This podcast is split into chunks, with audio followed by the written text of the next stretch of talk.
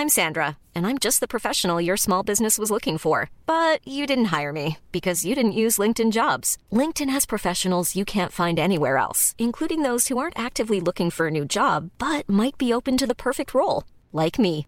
In a given month, over 70% of LinkedIn users don't visit other leading job sites. So if you're not looking on LinkedIn, you'll miss out on great candidates like Sandra. Start hiring professionals like a professional. Post your free job on linkedin.com/people today.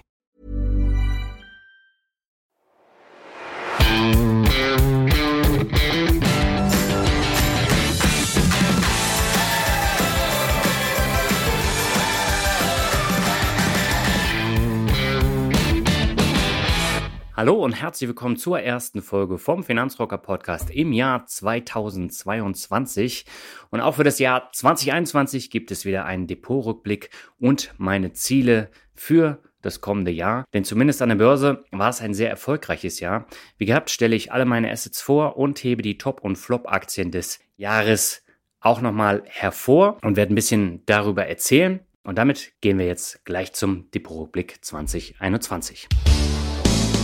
Ja, wenn man auf das Jahr 2021 zurückblickt, hat man fast ein Déjà-vu, denn im Grunde genommen hat sich zu 2020 nicht viel geändert. Das alles beherrschende Thema ist nach wie vor Corona und jetzt eben Omikron, aber darum soll es in diesem Jahresrückblick nicht gehen. Das beherrscht unseren Alltag schon genug, da muss ich jetzt nicht auch noch mehr darüber erzählen, denn es gibt tatsächlich etwas, was richtig gut lief und das waren die Börsen im vergangenen Jahr.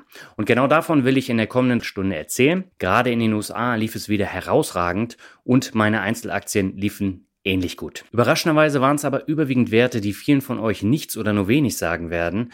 Und von daher unterscheidet sich der Depotrückblick auch etwas von den anderen, da ich die Werte erst seit Ende letzten Jahres im Depot habe und gar nicht damit gerechnet habe, dass diese Werte so outperformen. Und darüber hinaus habe ich auch noch ein Themen-ETF-Portfolio aufgebaut. Da bin ich ja im vergangenen Jahr auch kurz drauf eingegangen und habe jetzt tatsächlich das dann nach und nach weiter aufgebaut.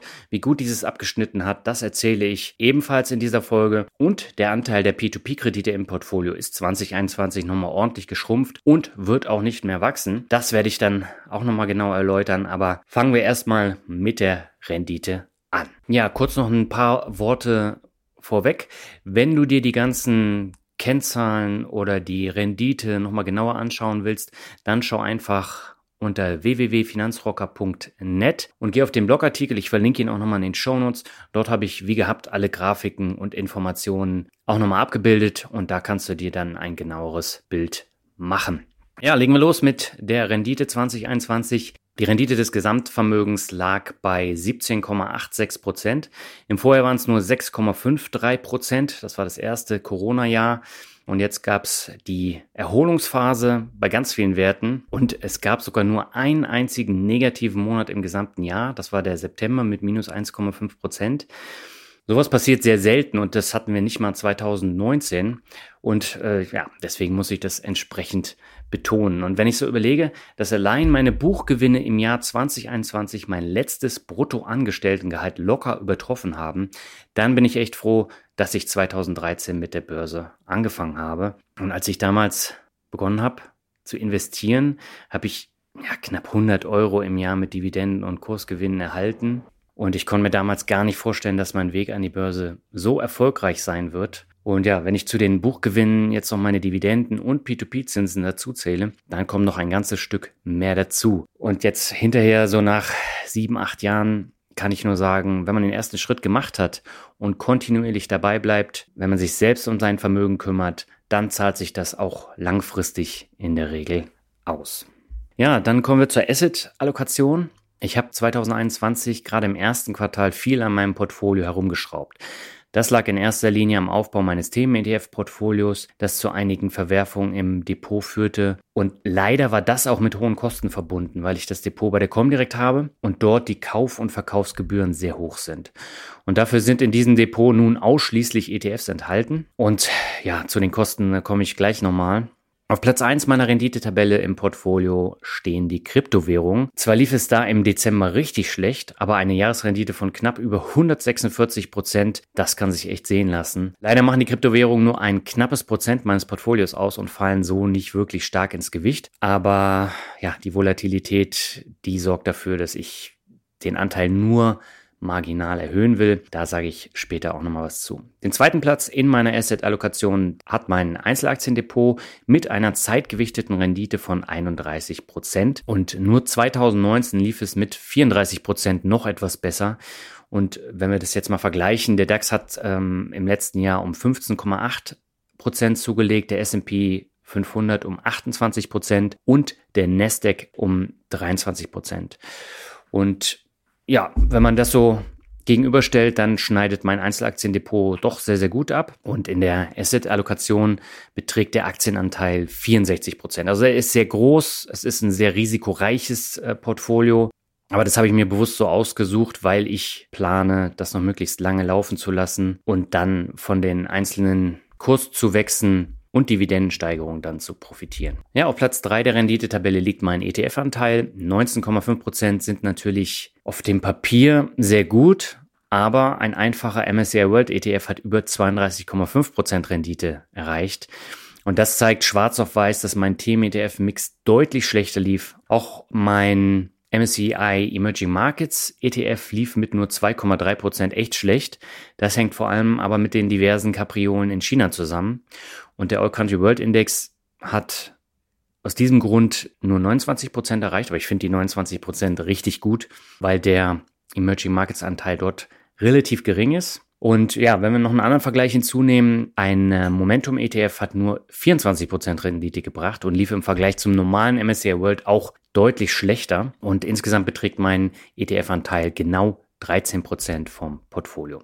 Auf Platz 4 stehen die P2P-Kredite mit 6,85% und das liegt hauptsächlich daran, dass ich fast nur noch auf Bondora Go and Grow setze und beispielsweise Mintos jetzt bis auf die Ausfälle komplett entspart habe. Und so ist die Rendite im Vergleich zu 2020 um über 1% gefallen. Trotzdem macht mein P2P-Anteil noch fast 6% vom Portfolio aus.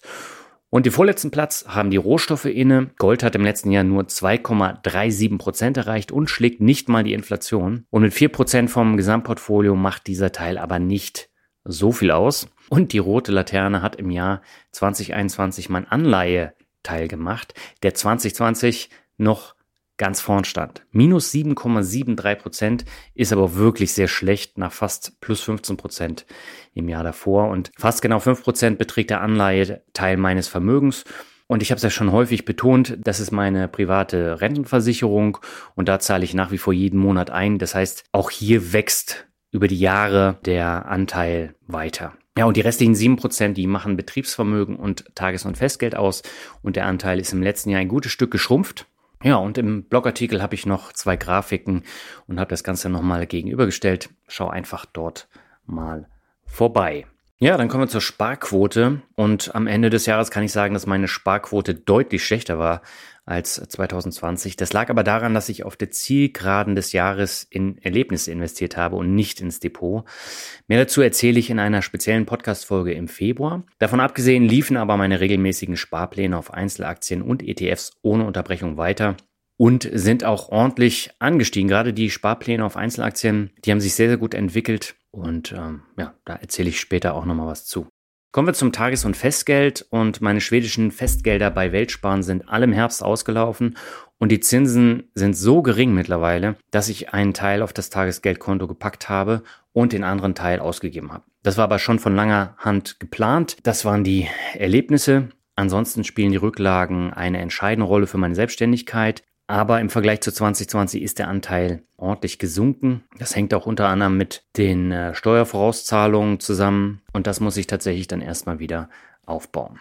Ja, dann kommen wir zum interessantesten Teil meiner Asset-Allokation, nämlich nochmal den Aktien im Detail. Das Aktiendepot hat insgesamt eine zeitgewichtete Rendite von 31,36 Prozent. Und ich habe ja 2020 mein Einzelaktienportfolio schon ordentlich umgekrempelt und mich auf fundamental starke Einzelaktien konzentriert.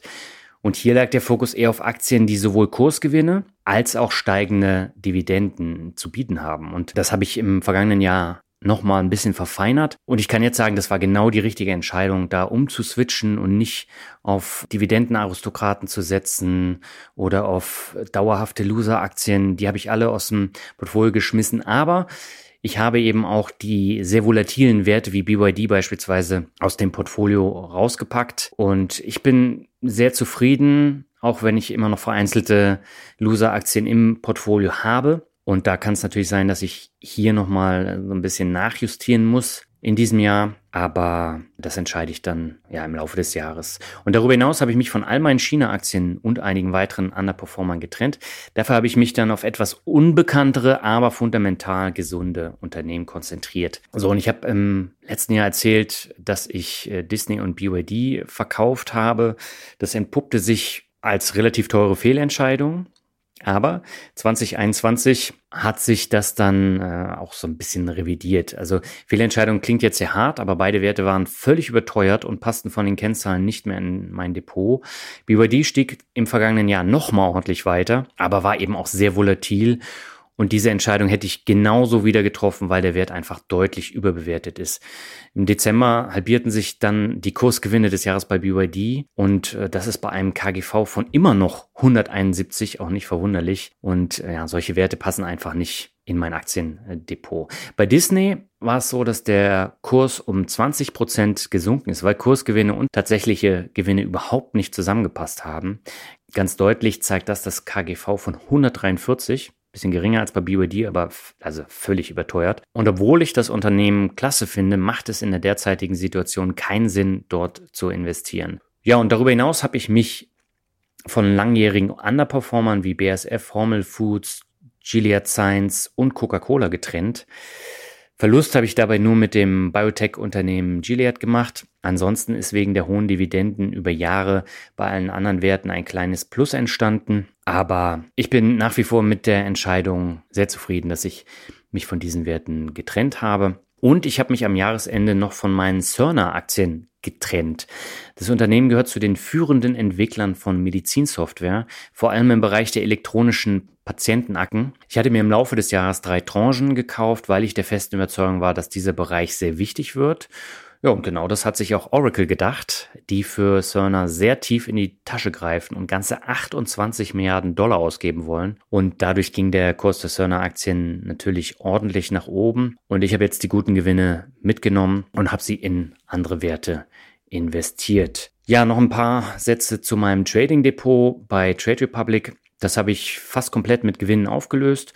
Dort laufen jetzt nur noch zwei sehr erfolgreiche Einzelaktiensparpläne. Das sind Amazon und Alphabet und die sind also vor allem Alphabet ordentlich gestiegen. Das äh, erläutere ich gleich nochmal. Aus meiner Sicht gibt's für kostenlose Aktiensparpläne kein besseres Depot als Trade Republic, weil es eben nichts kostet. Also man zahlt tatsächlich gar nichts im Gegensatz zu vielen anderen äh, Depots, wobei ich sagen muss, ich habe Scalable jetzt noch nicht getestet, da ist es ja auch nur eine ganz kleine Gebühr. Ähm, ich glaube, die sind ähnlich gut wie Trade Republic. Dann kommen wir mal zur Branchenverteilung. Ich habe im Vergleich zum Vorjahr nur kleinere Anpassungen in der Branchenverteilung machen müssen. Das lag in erster Linie an den Verkäufen weil ich ja beispielsweise BASF und Gilead verkauft habe. Die gehören beide zur Branche Chemie, Pharma, Gesundheit.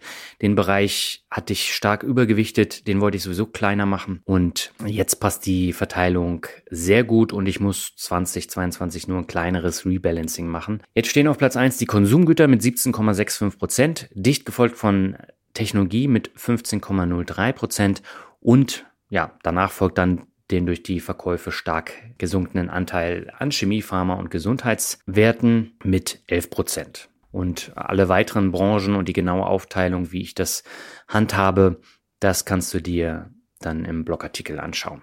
Kommen wir zur mittleren Haltedauer und den Trades. Die mittlere Haltedauer in meinem Portfolio beträgt 798 Tage und ist um 11 Tage zurückgegangen. Das ist aber nur ein temporärer Effekt aufgrund des Aufbaus des TMEDF-Portfolios und der Anpassung bei den Einzelaktien.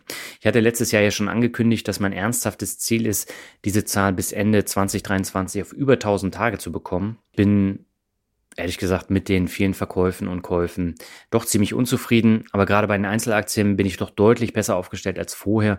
Man sieht es an der deutlich gesunkenen Volatilität. Und ich muss auch sagen, am Ende bin ich ein Langfristanleger und möchte das auch bleiben. Und je weniger Trades, umso besser. und die 42 Trades waren eindeutig zu viel. Ja, und von den insgesamt 42 Verkäufen waren 25 mit Gewinn und 17 mit Verlust. Hier sind aber auch die Vorsorgefonds aus der privaten Rennenversicherung aufgeführt, weil die einmal im Jahr verkauft werden, die Kosten abgezogen und wieder neu angelegt werden. Und gegen diesen Prozess kann ich halt nichts machen. Es sind also nicht nur die Aktienverkäufe.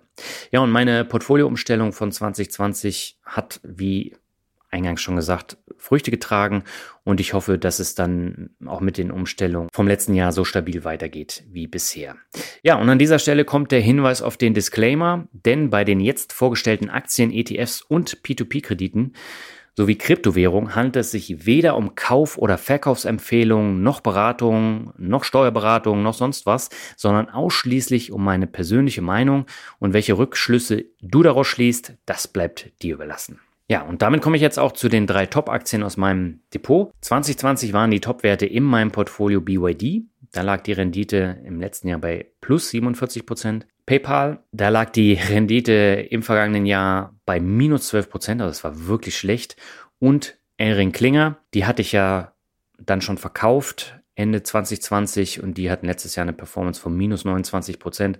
Damit habe ich aber auch gerechnet, weil ähm, das Unternehmen auch nicht wirklich Gewinne produziert hat. Und ja, deswegen hatte ich mich davon getrennt, genauso wie von BYD. Ähm, ja, und PayPal hat die Überbewertung etwas abgebaut. Ja, und in diesem Depotrückblick steht auf Platz 1 der REIT von Simon Property. Die Aktie hat ein Plus von 107% gemacht. Und da kann ich eigentlich den gleichen Spruch bringen wie im vergangenen Jahr. Die großen Verlierer aus den letzten Jahren werden irgendwann auch wieder die Gewinner sein. Das galt 2020 für BYD und 2021 galt das für Simon Property, den zweitgrößten Verlierer des Vorjahres. Simon Property ist ein REIT, der gehobene Shoppingcenter und Outlets verwaltet. Also beispielsweise verwaltet das Unternehmen mit Sawgrass Mills das größte Outlet Center der USA und verfügt über gut laufende Center in fast allen US-Bundesstaaten. Also Sawgrass Mills liegt im Norden von Miami, ist ein riesengroßes Ding. Da kann man sich den ganzen Tag aufhalten, ist auch zweigeteilt in Luxus-Shopping und ja, normales Outlet Center mit so normalen Stores von Nike, Under Armour, Skechers und so weiter. Und ja, die meisten Center gibt es in Florida mit 22, dicht gefolgt von Kalifornien mit 21 und Texas mit 20 Shopping-Centern. Und in Alaska oder Hawaii gibt es jeweils nur ein Center, das von Simon verwaltet wird. Das sind so die kleinsten US-Bundesstaaten. Und man sieht, das Unternehmen ist sehr, sehr breit aufgestellt. Aber in den Anfängen der Corona-Pandemie waren alle Shopping-Center geschlossen und dadurch gab es hohe Verluste. Und dazu kam aber noch das Problem, dass einige Geschäfte pleite gegangen sind und einige Läden in den Shopping-Centern dadurch leer standen. Das hat aber Simon nicht so stark getroffen wie beispielsweise Tenga Outlets, die noch weitere Probleme darüber hinaus hatten. Da werde ich auch nochmal in einer äh, gesonderten Folge drüber sprechen, weil es ist sehr spannend, wenn man äh, die beiden miteinander vergleicht. Wenn man sich jetzt die Zahlen so anguckt, dann sind die Kunden im vergangenen Jahr wieder in die riesigen Center geströmt und haben geshoppt, was das Zeug hielt. Natürlich gilt das nicht für alle Center, aber gerade die Flagship-Center, die laufen weiterhin sehr gut. Ja, und ähm, wenn man sich jetzt den Kurs der letzten drei Jahre anschaut, dann ging es vor Corona schon bergab, weil die Zahlen nicht, nicht so wirklich gestimmt haben. Während der Corona-Krise ging es um 60 Prozent nach unten, also der Kurssturz war phänomenal und es hat sich auch nur langsam wieder erholt. Aber wie gesagt, im vergangenen Jahr die 107 Prozent, das war schon echt gut. Insgesamt liegt die Rendite aber über drei Jahre gesehen bei minus 4,89 Prozent. Jetzt muss man abwarten, wie sich das weiterentwickelt, wie stark Omikron einen Einfluss hat auf die Shoppingcenter, auf die Öffnungszeiten und das kann man nicht voraussehen. Ich kann mich hinterher ärgern, dass ich nicht nach dem Corona-Kursturz nachgekauft habe, aber mir war das einfach zu unsicher und ich habe auch nicht damit gerechnet, dass sich der Wert so schnell wieder erholt. Leider war das Umsatzwachstum mit 0,74 Prozent auch im Jahr 2021 rückläufig sodass ich deswegen nicht nachgekauft habe. Und im Vergleich jetzt zu dem Umsatzrückgang von 18,69 Prozent im Jahr 2020 ist es aber gar nicht so schlecht. Also es wird besser, aber es ist immer noch nicht gut. Und deswegen habe ich gesagt, ich bleibe weiterhin auf kleinem Niveau investiert. Der REIT schüttet gut aus und ja, ich lasse es einfach so weiterlaufen. Ja, damit kommen wir zu Platz zwei und das ist ein Wert, von dem viele noch nie gehört haben, glaube ich. Das ist nämlich Tractor Supply. Und ähm, die Aktie hat einen Plus von 82,34 Prozent zeitgewichtete Rendite in meinem Portfolio gemacht. Und ähm, als ich im November 2020 meine erste Tranche Tractor Supply Aktien gekauft habe, hatte ich außer den Kennzahlen und einer groben Umschreibung, was dahinter steckt, überhaupt keine Ahnung von dem Unternehmen. Und ich habe damals für 111 Euro die erste Tranche gekauft und im Januar 2021 habe ich dann eine weitere Tranche für 131 Euro nachgekauft und habe den Wert einfach weiterlaufen lassen. Und die Aktie lief und lief und lief und ja, Ende des Jahres überholte Tractor Supply sogar noch Alphabet, die auf Platz 3 stehen. Ja, und heute steht die Aktie bei 205 Euro und war eine der größten Überraschungen eines an Überraschungen nicht armen Jahres. Ja, der Kurs, der lag Ende des Jahres tatsächlich bei 205 Euro und das ist schon, schon richtig gut.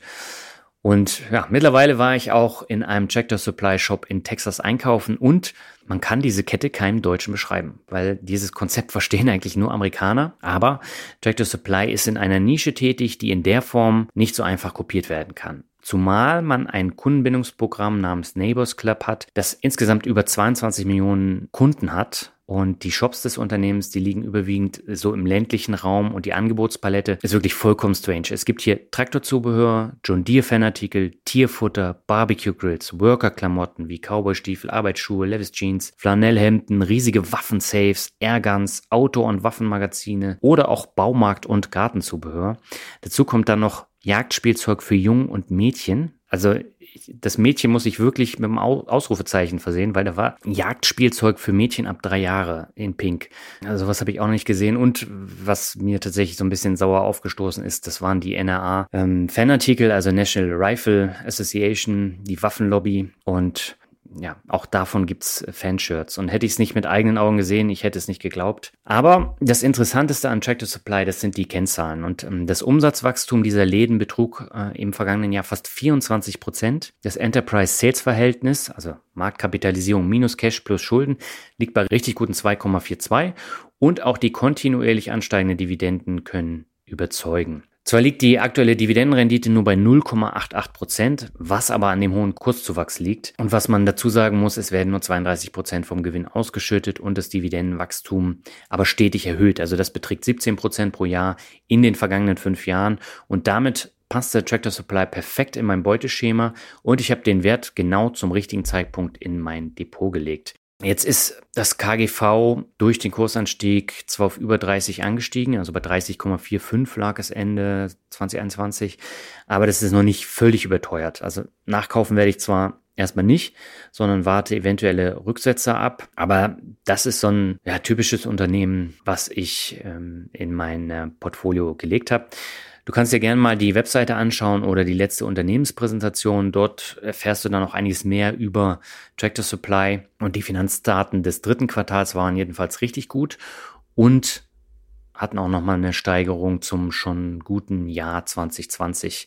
Also Umsatz ging um 24 Prozent nach oben, Bruttoertrag um 24 Prozent, EBITDA um 25 Prozent, das operative Ergebnis, also das EBIT um 25 Prozent und der Nettogewinn ging 20 Prozent nach oben. Also zusammenfassend lässt sich sagen, dass Tractor Supply genau zu den Unternehmen gehört, die perfekt in mein Portfolio passen und meine Ansprüche abdecken. Wachsende Gewinne, stetig steigende Dividende, geringe Ausschüttungsquote und geringe Schulden. Und ja, ich bin gespannt, ob es ähnlich gut in diesem Jahr weitergeht. Und damit komme ich zu Platz drei. Das ist Alphabet mit plus 80,8 Prozent. Und die Aktie von Alphabet habe ich erst im Dezember 2020 nach der Restrukturierung meines Depots gekauft und danach auch gleich einen Sparplan aufgesetzt. Und ja, das puppte sich als goldrichtige Entscheidung, denn der Kurs explodierte vor allem nach dem Corona-Crash. Wenn man sich das jetzt so anguckt, die vergangenen fünf Jahre, dann gab es einen ordentlichen Rücksetzer im März 2020 und danach ging es dann nochmal ordentlich nach oben. Aber nicht nur der Kurs explodierte, sondern auch die Erträge. Und das Umsatzwachstum von Alphabet stieg 2021 auf über 39 Prozent, vor allem dank YouTube-Werbung und der nach wie vor extrem gut laufenden Google Search Anzeigen. Und wenn man das jetzt mit dem Corona-Jahr 2020 vergleicht, da betrug das Wachstum nur 13 Prozent, was vor allem an den geringeren Werbebudgets vieler Unternehmen in der Corona-Krise lag. Ja, und wenn man sich auch hier mal so die Gewinn- und Verlustrechnung anguckt, dann ging der Umsatz um 41 Prozent nach oben, der Bruttoertrag um 49 Prozent, EBITDA um 65 Prozent das operative Ergebnis um 87 Prozent und der Nettogewinn um 68 Prozent. Die Zahlen sind aber wohlgemerkt im Vergleich von den dritten Quartalszahlen im September. Die neuen, äh, die kommen jetzt erst noch. Also da wird dann die tatsächliche Jahresendabrechnung gemacht. Aber auch so kann man dann sehen, dass die Zahlen richtig gut sind. Ja, und dazu kamen aber auch noch die stetig wachsenden Umsätze der weiteren Services und der Google Cloud. Und wenn man sich jetzt anschaut, was das Unternehmen noch in der Pipeline hat, also die sogenannten Other Bets wie Waymo, Calico oder andere, dann ist der derzeitige Aktienkurs auch nicht zu teuer. Aber hier kann es halt noch lange dauern, bis da tatsächlich signifikante Umsatzsteigerungen äh, kommen durch diese sogenannten Other-Bets. Aber der, der Aktienkurs ist dann nicht so teuer und ähm, trotz des gewaltigen Anstiegs von 80 Prozent liegt das KGV nur bei 28. Also das ist nicht niedrig, aber auch nicht äh, völlig überteuert. Bisher tragen die Other-Bets noch so gut wie gar nicht zum Umsatz bei. Das sollte sich aber in den nächsten Jahren ändern. Mein Sparplan für Alphabet werde ich beibehalten und dann regelmäßig jeden Monat investieren. Ja, und damit komme ich jetzt zum Glücksgriff des Jahres und neben Tractor Supply war mein zweiter großer Gewinner des Jahres Costco Wholesale. Auch diese Aktie habe ich im November 2020 im Rahmen der Depotumgestaltung gekauft und es war im vergangenen Jahr einer meiner Glücksgriffe. Am Ende des ersten Quartals fiel die Aktie von über 360 Dollar auf 290 Dollar. Dann habe ich eine weitere Tranche nachgekauft und dann ging der Kurs bis Ende Dezember auf fast 560 Dollar hoch. Und das machte insgesamt eine Jahresrendite von fast 51 Prozent. Und für ein Großhandelsunternehmen kann sich das wirklich sehen lassen. Und das Prinzip von Costco ist ähnlich wie bei der Metro, nur mit dem Unterschied, dass es Costco einfach viel besser macht. Und das Mitgliedschaftsprogramm entwickelt sich weiterhin hervorragend und ohne Costco-Karte kommt man weder in die Märkte rein, noch kann man Waren kaufen. Und ähm, bei Costco, da gibt es wirklich alles in riesigen Verpackungen. Also da gibt's Ferrero Rocher in einer 5-Kilo-Packung. Schaut euch einfach mal das sehenswerte Video von Aramis Merlin, das ist einer meiner Lieblings-YouTuber an, ähm, er ist bei Costco einkaufen gegangen mit seiner Kamera und erklärt dann auch sehr anschaulich die Unterschiede und das äh, Video ist einfach sehr sehenswert. Und dann kann man sich auch ein genaueres Bild machen von Costco. Jedenfalls entspricht auch Costco meinen Kriterien und hat sich gleich im ersten Jahr schon vollkommen ausgezahlt. Für Charlie Munger, also den Kompagnon von Warren Buffett bei Berkshire Hathaway, gehört Costco zu den absoluten Top-Unternehmen und hat das Potenzial, ein riesiger Internetplayer zu werden und so dann auch Amazon langfristig Konkurrenz zu machen. Ob das so kommt, weiß keiner. Aber die Ansätze, die sind schon sehr, sehr gut. Leider ist Costco mit einem KGV von 48 schon ziemlich teuer und ich werde mit weiteren Käufen jetzt erstmal abwarten. Aber das war mein Glücksgriff des Jahres. Ja, und die drei Flop-Aktien aus meinem Depot gibt's natürlich auch. Ich bin natürlich nicht frei von Fehlern und habe aber deutlich weniger gemacht als in den Jahren davor. Das heißt, ich habe tatsächlich auch ein bisschen was gelernt aus den Fehlentscheidungen der letzten Jahre. Und äh, ja, letztes Jahr gab es bei den Flop 3 einige Überraschungen. Denn gerade mit Platz 1 hatte ich wirklich nicht gerechnet. Und zwei der Flop 3 von 2021 habe ich mittlerweile auch verkauft. Also ich habe mich von Dauerflops wie BASF und Gilead Science getrennt. Weitere Dauerflops sind äh, Fresenius, Covestro und AT&T. Die sind extrem am Wackeln, wobei AT&T und der Discovery Spin-off eins der spannenden Ereignisse in diesem Jahr sein wird. Aber dauerhafte Loser-Aktien gehören einfach auf den Prüfstand, selbst wenn die Unternehmen auf dem Papier eigentlich gut sind. Also beispielsweise Fresenius, aber die sind auch durch Corona arg gebeutelt worden und das hat sich nahtlos fortgesetzt äh, aus dem Jahr 2020 und da muss man halt abwarten, wie sich das weiterentwickelt. Aber seitdem ich Fresenius habe, ging es eigentlich nur nach unten und ja, ich schaue es mir jetzt einfach noch ein paar Monate an und Irgendwann muss ich da eine Entscheidung treffen. Gleiches gilt auch für Covestro. Ja, auf Platz 1 der Flop 3 steht Baidu mit minus 23 Prozent. Und ich habe Baidu im Dezember 2020 in mein Portfolio gekauft und in der Folge stieg der Wert wie eine Rakete nach oben. Und das chinesische Pendant zu Alphabet bzw. Google hat auch viel mehr zu bieten als nur eine Suchmaschine.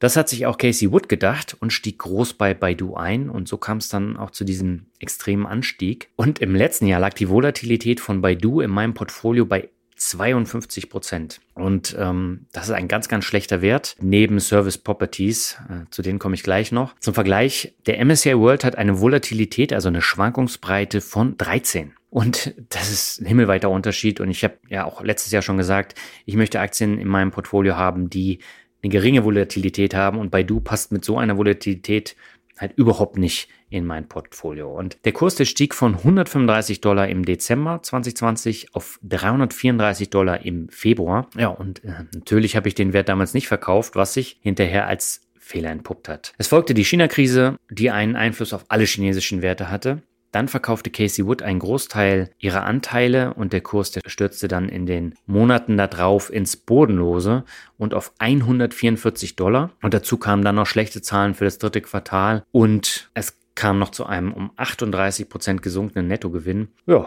und dementsprechend habe ich mich dann mit einem kleinen Minus im November von meinen Baidu-Anteilen getrennt. Das war dann auch der letzte verbliebene China-Wert, den ich im Depot hatte.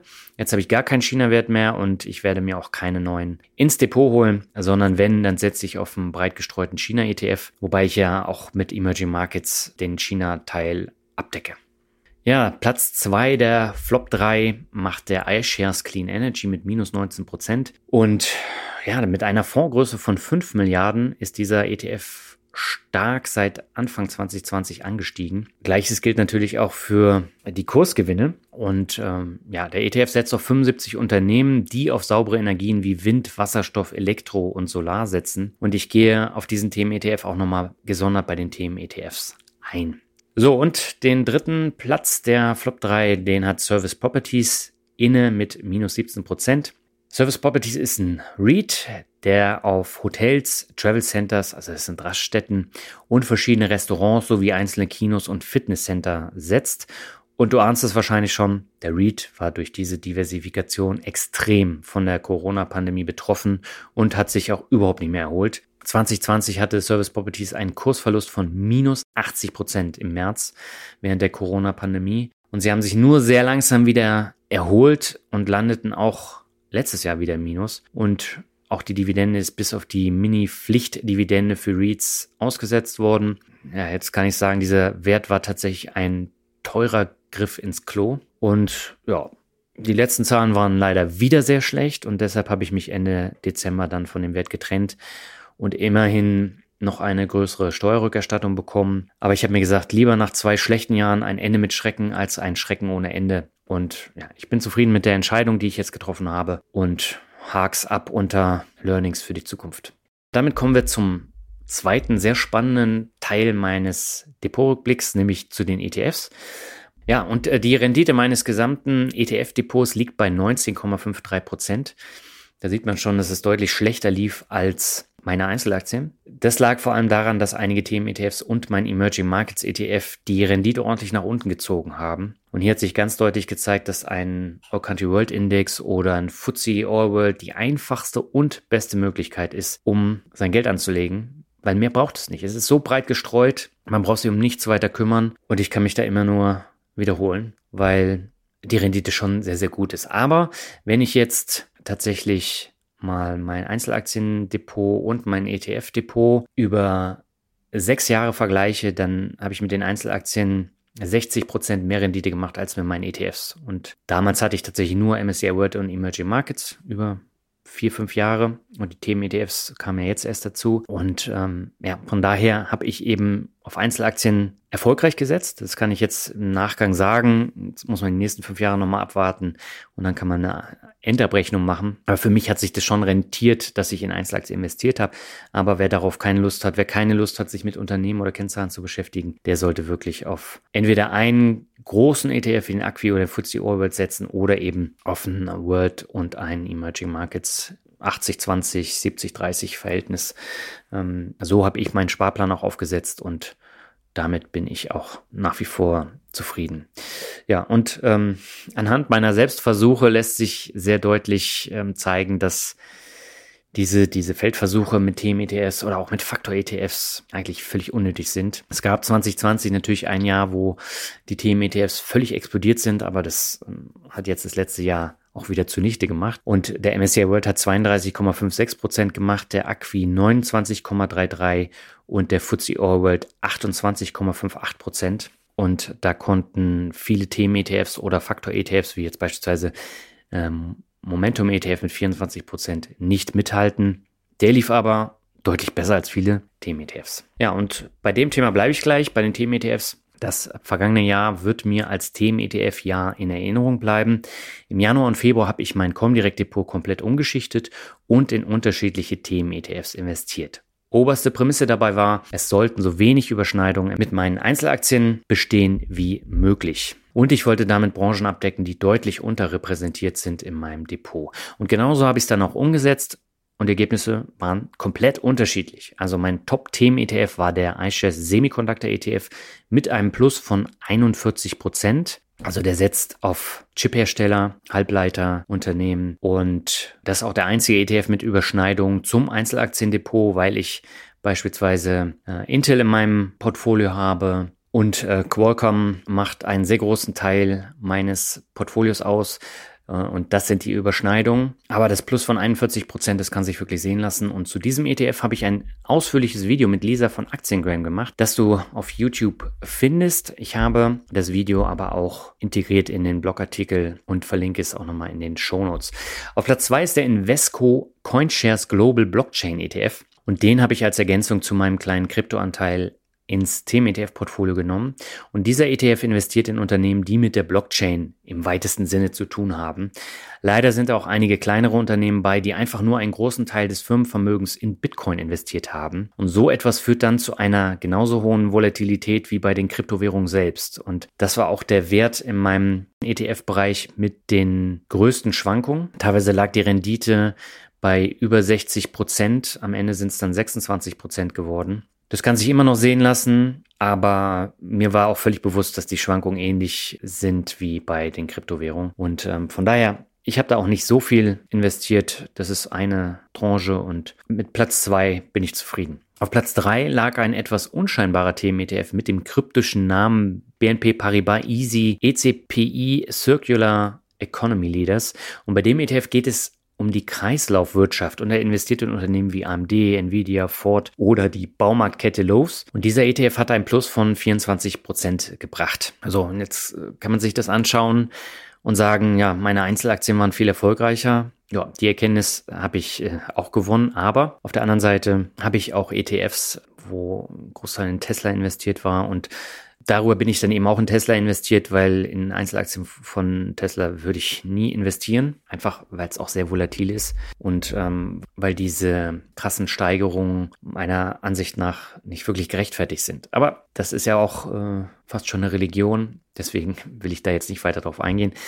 Ähm, vielleicht noch ganz kurz im Jahr 2020, da lief es deutlich besser für viele Themen-ETFs, vor allem für den Absteiger des Jahres und mein absolutes Flop-Investment im Themen-ETF-Bereich. Das war der immer wieder heiß diskutierte iShares Global Clean Energy mit einer zeitgewichteten Rendite von minus 19 Prozent in meinem Portfolio. Und nach unglaublichen plus 120 Prozent im Jahr 2020 war es auch nur eine Frage der Zeit, bis der ETF wieder schlechter läuft. Und genauso kam es. Woran es lag, lässt sich bei einem Blick auf die Zusammensetzung erkennen. In dem Index befinden sich viele arg volatile Unternehmen wie beispielsweise Plug Power oder Nel Asa, die vor allem Casey Wood mit, mit ihren ARC-Fonds nach oben und unten gepusht hat. Ja, und das Brennstoffzellen- und Wasserstoffunternehmen Plug Power pendelte beispielsweise zwischen 9% und 4% der gesamten ETF-Gewichtung. Und dann sieht man auch schon, dass das schon ziemliche Zockerei ist. Und ja, das zeigt auf der anderen Seite eben auch, wie unausgegoren dieser Index ist, denn die Marktkapitalisierung wurde ja bei einigen Unternehmen künstlich nach oben gepusht. Also der Kurs von Plug Power ging von 25 Euro auf über 60 Euro und dann wieder auf 20 Euro zurück.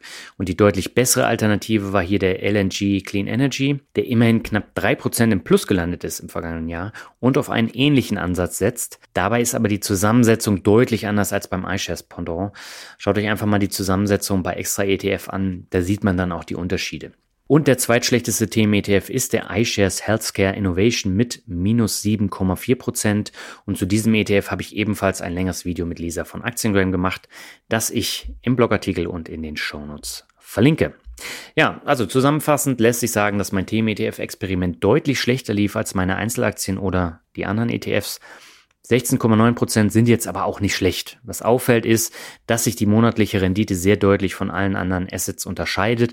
Also von plus 7,3% bis minus 3,0% war alles dabei. Und man muss halt tatsächlich sagen, dieses Phänomen, was man bei dem Clean Energy sieht, das gibt es beispielsweise auch bei Cloud-Unternehmen oder bei AI-Unternehmen, die arg pusht wurden und dann gerade bei so Rücksetzern bei den Tech-Werten gnadenlos die Luft rausgelassen wird. Und dieses Phänomen habe ich auch bei anderen Themen-ETFs dann beobachten können. Und das ist immer der Nachteil an diesen Investments. Aber ich habe es ja als Feldversuch gemacht, einfach auch um darüber zu berichten.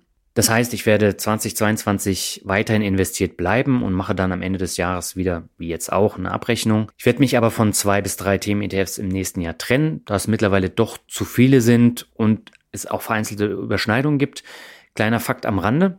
Meine erfolgreichste Podcast-Folge aller vier Podcasts im vergangenen Jahr war übrigens die Themen-ETFs und Themenfonds-Folge bei der Finanzvisier rockt. Und dort erkläre ich ausführlich, was es mit meinem Selbstversuch auf sich hat und was hinter den Themen-ETFs überhaupt steckt. Ja, dann kommen wir an dieser Stelle nochmal zu den Anleihen. Wie gesagt, minus 7,73 Prozent im vergangenen Jahr war sehr schlecht. Aber wer meine Podcast-Folge mit Dr. Rolf Schulte gehört hat, der weiß, wie wichtig der risikoarme Teil im Depot ist und auch bleiben wird. Und einen Teil davon decke ich mit meinen Vorsorgefonds aus der privaten Rennenversicherung ab. Und die Vorsorgefonds, die liefen 2021 aber aufgrund der Zinsmisere sehr schlecht. Insgesamt war es aber erst das zweite schlechte Jahr, seitdem ich die Fonds habe. Seit 2013 habe ich eine Rendite von 82 Prozent damit erreicht und für den risikoarmen Teil ist das, finde ich zumindest, eine sehr gute Rendite. Und wenn fast alle anderen Assets so stark im Plus sind, dann wird es Minus im vergangenen Jahr mehr als ausgeglichen und es kommen auch wieder bessere Zeiten. Wann das der Fall sein wird bei den Anleihen, weiß ich nicht, keine Ahnung. Da kann ich auch nicht hell sehen, aber ich bleibe da nach wie vor investiert und die Schwankungen, die halten sich im Vergleich zu den Aktien doch arg in Grenzen. Ja, damit kommen wir dann zu meinem, ich glaube, größten Sorgenkind im vergangenen Jahr. Das waren die P2P-Kredite. Die haben die Gesamtrendite von 6,85 Prozent und das lief ein Prozent schlechter als im vergangenen Jahr. Das lag hauptsächlich daran, dass ich den P2P-Kreditanteil im Portfolio deutlich gesenkt habe und auch nur kurz in diesem Jahr darauf eingehen werde. Ich habe Mintos und Crowdestor komplett aus dem Portfolio geschmissen bei Mintos hatte ich ja auch schon angekündigt, habe ich bis auf 200 Euro voraussichtlichen Ausfall alles komplett entspart und bin mit einem Plus von 7% vor Steuern rausgegangen. Und wenn ich ehrlich bin, rechtfertigt dieses Ergebnis nicht das hohe Ausfallrisiko bei den diversen, teilweise obskuren Darlehensanbahnern, die dann wieder rausgeflogen sind, gesperrt wurden, was auch immer. Also ich glaube, qualitativ war die Suche der Darlehensanbahner in aller Welt bei Mintos sehr schlecht. Und das hat sich jetzt am Ende dann bemerkbar gemacht. Ich habe vor Jahren schon gesagt, dieses Wachstum geht einfach viel zu schnell. Und diese komischen Darlehensanbahner, äh, die haben natürlich äh, dann am Ende gezeigt, dass ich gar nicht so falsch lag damit äh, der Prognose. Mein Vorteil war aber, dass ich das sehr breit auf alle Darlehensanbahner verteilt habe. Und ja gut, ich bin jetzt mit einem kleinen Plus rausgegangen. Ist gut, aber das war es jetzt auch. Und äh, so toll Mintos als Plattform am Anfang war, ich bin doch ziemlich ernüchtert jetzt rausgegangen.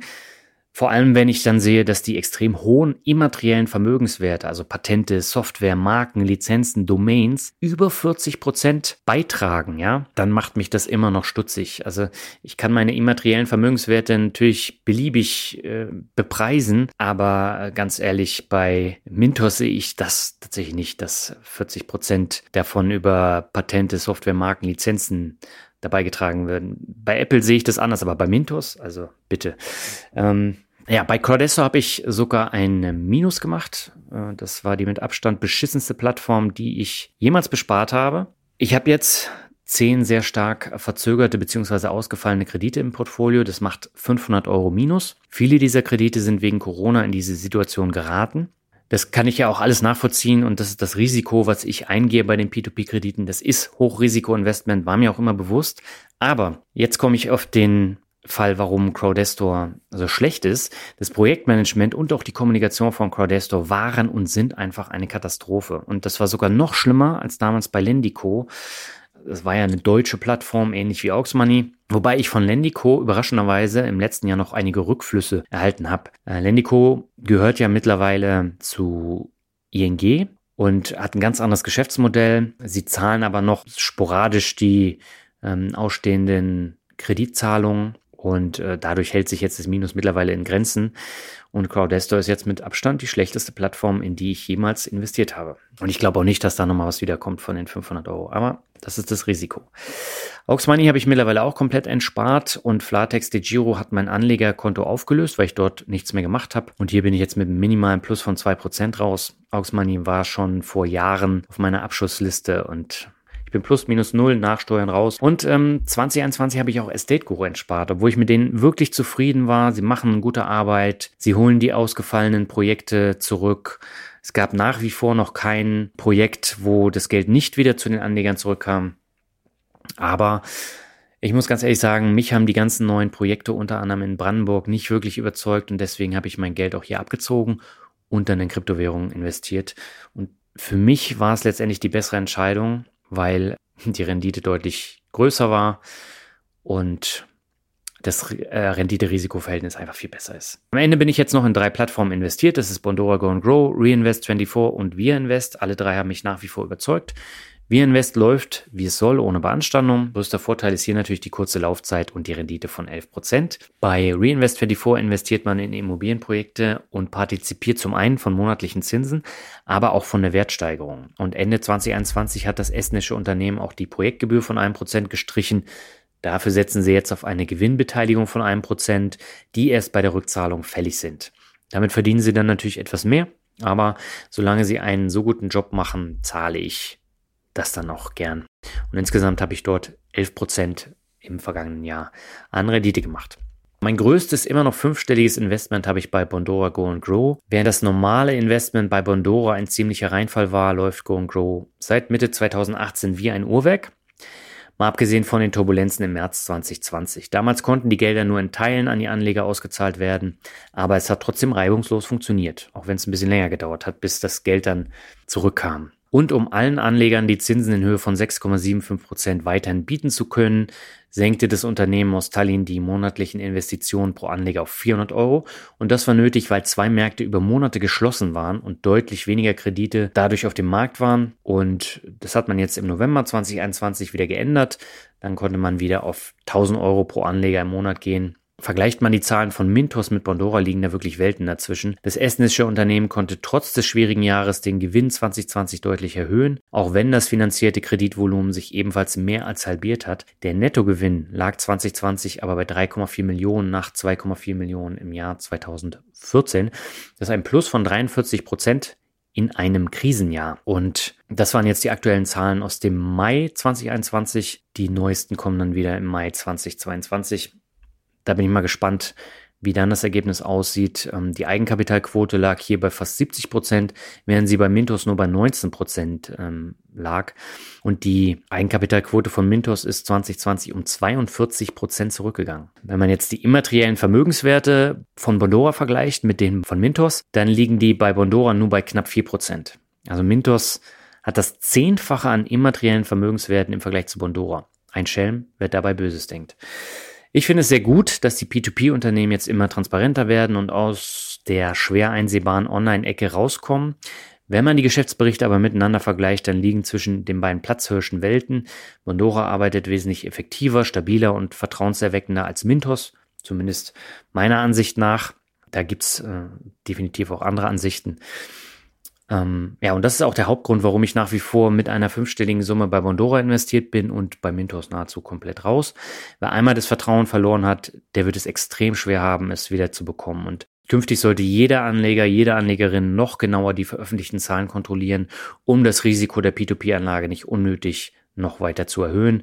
Gerade diese Geschichte mit den immateriellen Vermögenswerten, die war dann wirklich der Gnadenstoß für Mintos. So, damit kommen wir zu meinem Top-Investment 2021. Das waren die Kryptowährungen, ich habe schon gesagt, 146,22 Prozent. Insgesamt gab es ein heftiges Auf und Ab im vergangenen Jahr. Mein absolutes Top-Asset im Portfolio war Ethereum mit unglaublichen 454 Prozent im Plus. Bitcoin landet hinter den Top 3 Einzelaktien dann auf Platz 5 in der Gesamtwertung mit plus 78 Prozent und ganz weit hinten liegt Litecoin mit plus 30 Prozent Rendite im letzten Jahr. Macht insgesamt ein Plus von 146,22 Prozent. Das war jetzt mein erstes komplettes Jahr mit Kryptowährung und jetzt weiß ich auch, warum ich so lange gezögert habe, denn die Schwankungen sind wirklich extrem. Also in, in zwei Monaten gab es jeweils ganze plus 33,8 Prozent, in zwei anderen jeweils über minus 20 Prozent. Das ist schon hart und gerade wenn man dann womöglich eine fünfstellige Summe in Kryptowährung investiert hat, ich könnte persönlich nicht gut schlafen und deswegen ähm, werde ich den Kryptoanteil in diesem Jahr noch etwas erhöhen, sodass ich auf knapp zwei Prozent Depotanteil komme. Das sollte dann aber auch reichen, weil aus meiner Sicht ist die Volatilität einfach viel zu hoch, als dass ich damit gut schlafen kann, wenn ich einen größeren Depotanteil bei Kryptowährung habe. So, damit komme ich zu den Dividenden. Ich habe es erwartet, dass das Dividendenwachstum wegen der zahlreichen Umstrukturierungen ordentlich nach unten geht. Genau das ist auch passiert. Und ich habe die Dividenden dieses Mal nur um 13 Prozent gesteigert, nach 18 Prozent im Jahr 2020. Mein festgelegtes Ziel waren 10 Prozent und das habe ich sogar übertroffen. Von daher bin ich wirklich zufrieden. Ich konnte die Dividendenerträge dieses Mal nur in sieben Monaten erhöhen. In fünf Monaten lief es schlechter als im Vorjahr und der November, der sticht mit dem horrenden Wachstum an Dividenden heraus, aber das liegt an dem Aktien-Spin-off von IBM und weil es eben von der Bank steuerlich wie eine Dividende gewertet wurde. So habe ich es jetzt eben auch in Portfolio Performance eingetragen und ich muss mal gucken, ob, ob ich vor allem auch die gezahlten Steuern dann ja, zurückbekomme.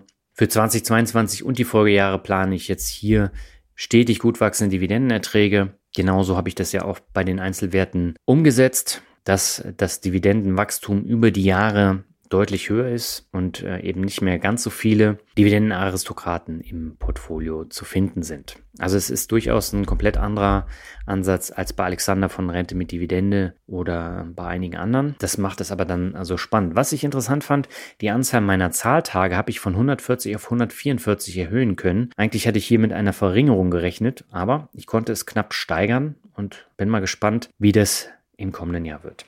So, damit kommen wir zu einem interessanten Part, nämlich Steuern und Gebühren. Ich habe ja eingangs schon gesagt, äh, die Gebühren waren sehr hoch und das lag an den Umstrukturierungen im Depot. Und hier bewahrheitet sich wirklich der Spruch, hin und her macht Taschen leer, leider sehr deutlich. Und ähm, deswegen kann ich nur sagen, überlege dir vorher sehr gut, ob du sowas auch machen willst, weil es einfach viel Geld kostet. Und man sieht schwarz auf weiß dann in Portfolio Performance, wenn man es richtig pflegt. Und das tut echt weh, denn ich habe dieses Jahr fast vierstellige Gebühren zahlen müssen und auch die Steuern lagen im guten vierstelligen Bereich. Das kann man natürlich ändern, indem man dann bei einem anderen Broker ist. Ich bin mit dem Themen ETF-Portfolio bei der Comdirect, weil es einfach viele Themen-ETFs bei den Neo-Broker nicht gibt. Und da muss man dann immer gucken. Also ich habe äh, mir vorher Gedanken gemacht, ob es sinnvoll ist, die dann über Trade Republic zu kaufen, aber war es nicht, weil guten Teil meiner Themen-ETFs gab es dort einfach nicht. Und deswegen habe ich es über Comdirect gemacht. Ja, und auch die Käufe und Verkäufe, die haben hoch eingeschlagen und hinterher hätte ich doch einiges gar nicht machen müssen, aber so ist es und äh, die hohen Steuern, die zeigen auch, dass ich einiges richtig gemacht haben muss, denn die muss ich natürlich nur bei Gewinnen und äh, auch bei den Dividenden zahlen. Aber ich will mir hier nicht in die Tasche lügen. Der größte Fehler in diesem Jahr waren die hohen Gebühren, die ich gezahlt habe. Und die kamen in erster Linie durch mein Team EDF Depot bei der Comdirect. Und das ist tatsächlich auch ein Vorsatz, den ich unbedingt 2022 ändern will. Weniger Steuern und Gebühren. Und ja, ihr dürft dann nächstes Jahr kontrollieren, ob es mir gelungen ist. So, und damit kommen wir zu den erfüllten und unerfüllten Zielen im Jahr 2021.